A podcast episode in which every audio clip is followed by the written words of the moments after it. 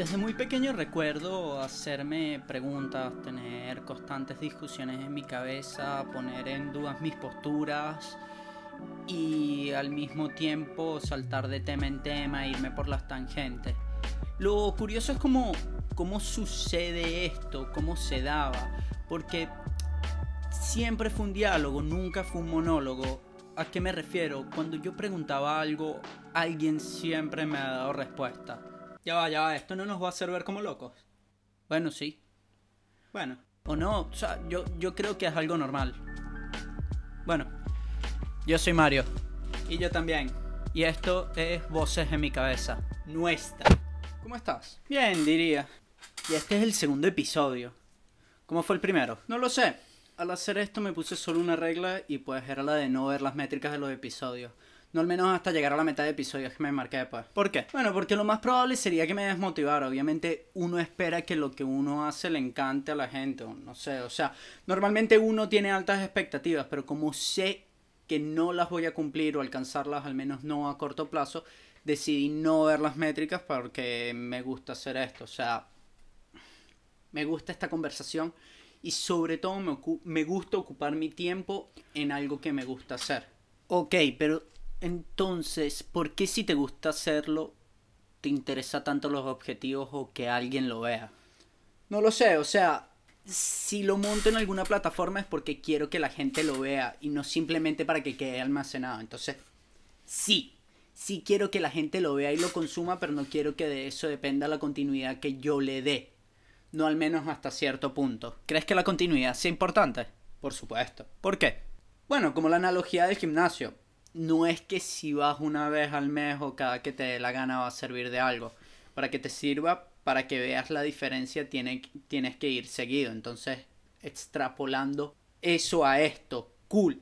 Tal vez a la gente le gustó o a la poca gente que le gustó y lo vio. Pero si no lo hago con cierta continuidad, no hago una costumbre de esto, la gente se va a olvidar o no lo va a ver o cuando lo vea va a decir, ah, ok, sí. Ok. Antes de empezar, no sé quién seas, no sé por qué estás viendo esto, pero gracias. Te recuerdo que te puedes suscribir y darle me gusta que me ayuda mucho y que esto está disponible todos los domingos a las 20 horario de Europa Central en todas las plataformas habidas y por haber. O sea, todo lo que es Spotify, Apple Podcast, Google Podcast y aquí en YouTube. Ya va. Me acaba de nacer una duda. ¿Por qué crees que alguien vería esto? ¿Esto qué? Esto pues, nuestra conversación, nuestro modo de llegar a tomar una postura.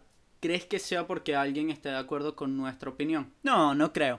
Creo que tú podrías no estar de acuerdo con nosotros, con lo que decimos o creemos, pero creo que es entretenido, creo que esto que tú y yo hacemos puede ser divertido de ver o al menos sentirte identificado en el proceso, ¿no?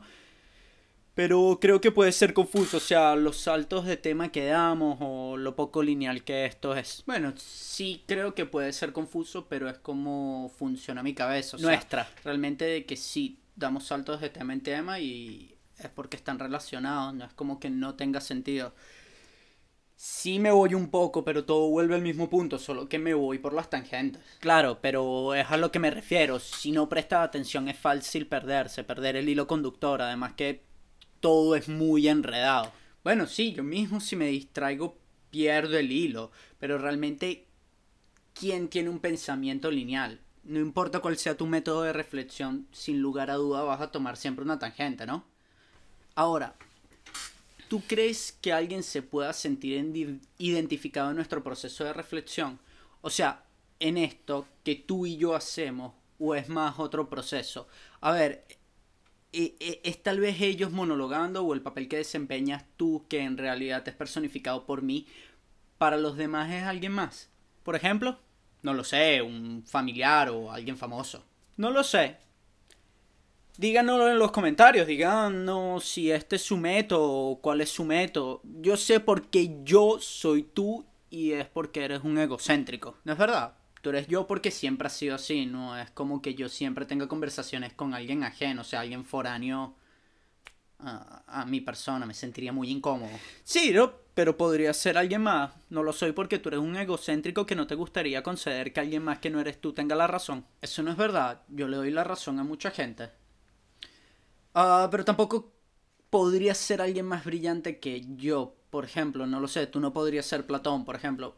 Me tocaría siempre darte la razón y esto ya dejaría de ser una conversación, creo que perdería todo el sentido. Claramente, yo no podría ser alguien más brillante que tú. Uno, porque sé lo que tú sabes, por consiguiente, por más brillante que crees que sea esa persona, no lo honraría ni siquiera, o sea, en el fondo serían siempre tus conocimientos, pues. Claro, por suerte tampoco eres alguien que me dé la razón en todo, te gusta llevarme la contraria.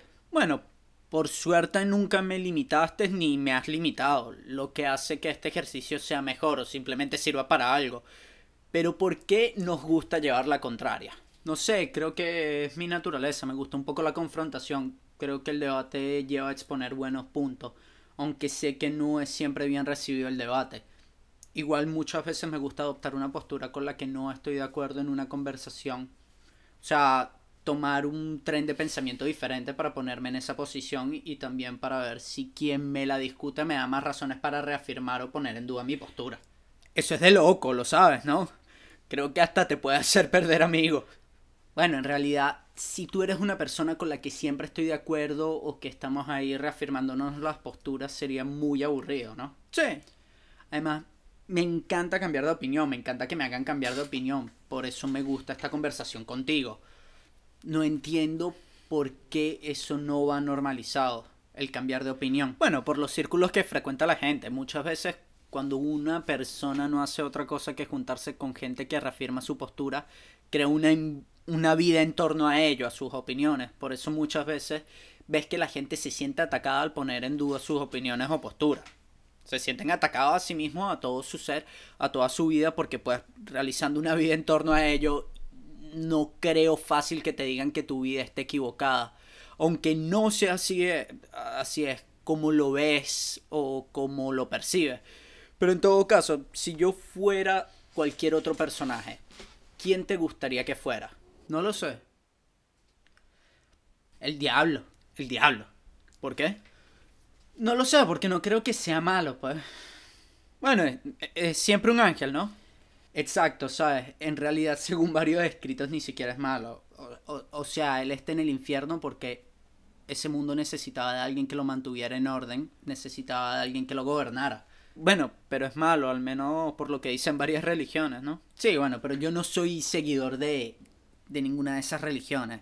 Pero fuera de todo eso, porque una figura que represente el mal. Bueno, debería ser una contraparte del bien, o sea, todo tiene contraparte, no quieres o sea, ¿quieres decir que el diablo no es malo? No, o sea, creo que es la personificación del gris. Mejor dicho, la imagen perfecta del gris. O sea, un ángel que gobierna el infierno.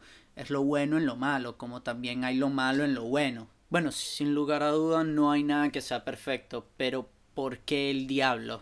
Bueno, más allá de todo es el diablo. ¿Sabes cómo dice el dicho? Más sabe el diablo por viejo que por diablo, lo que se traduce a una buena conversación. Entonces, ¿crees que en todo lo bueno hay algo malo. Y viceversa, todo es gris. Creo que no hay nada que sea simplemente blanco-negro. A ver, desarrolla. O sea, no sé por qué tenemos la concepción que todo sea una u otra cosa. Todo es bueno o es malo, cuando en realidad es gris. Y no es como que haya un anti-gris, o sea, no hay un contrario a, a un punto medio. Por ejemplo, bueno, matar, matar está mal, ¿no? Sí. Pero si matas a alguien que iba a hacer mucho daño crees que sea algo incorrecto. Bueno, pero si tú ya lo estás jugando por algo que no ha hecho, coño, no lo sé. Imagínate una persona que ya hizo mucho daño, pues, y tiene planeado hacer otras cosas. No lo sé, pongamos en el caso un dictador. Ya estoy viendo dónde va. pueblo se levanta contra el tirano. Es, es, correcto tirar, matar al tirano, pues evitar que vuelva. Entonces, claro, es horrible matar a alguien, pero si esa muerte evita que puedan suceder cosas peores, ¿entiendes? Es lo bueno dentro de lo malo que es matar a alguien. O sea, matar es horrible, pero lo bueno es que no van a seguir sucediendo cosas Entonces sería moralmente correcto hacer cosas inmorales. Bueno, pero es que la moralidad es algo flexible, ya esto lo hemos dicho, sobre todo cuando las reglas morales van en conflicto, ¿no? O sea, obviamente ahora te puse un ejemplo exagerado, pero en todo hay cosas buenas y malas.